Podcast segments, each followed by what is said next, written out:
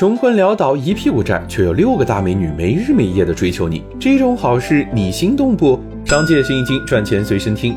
谁说男人消费力不行？这款四十二块钱的游戏上线三周就卖了八十万份，直接冲上 Steam 国产畅销区榜首，狂赚三千三百多万。这游戏真有这么上头？比制作，它的设计非常粗糙；比价格，售价也不便宜；比剧情，更是比烂俗偶像剧还低级无脑。但主打就是一个字：爽。玩家从第一人称的视角被六种不同风格的美女疯狂倒追，为你买单，为你吃醋，只为得到你的选择。这种直白中带着一丝土味的爽文。剧情在十年前的网文时代也曾掀起过一阵浪潮，如今一样的配方换了个形式，龙傲天依旧能够占据市场。完蛋能火是因为它够创新，也能瞄准用户需求。这种恋爱互动游戏的历史甚至可以追溯到一九八二年的日本，它的开发成本并不高，所以剧情人设已经被卷了千万遍。完蛋这样用真人拍摄的也并不是头一家，其实就是把低成本网剧转化成了互动游戏，但它做的更加极致，土味无脑的爽感拉到极致，真实互动的体验。感拉到极致。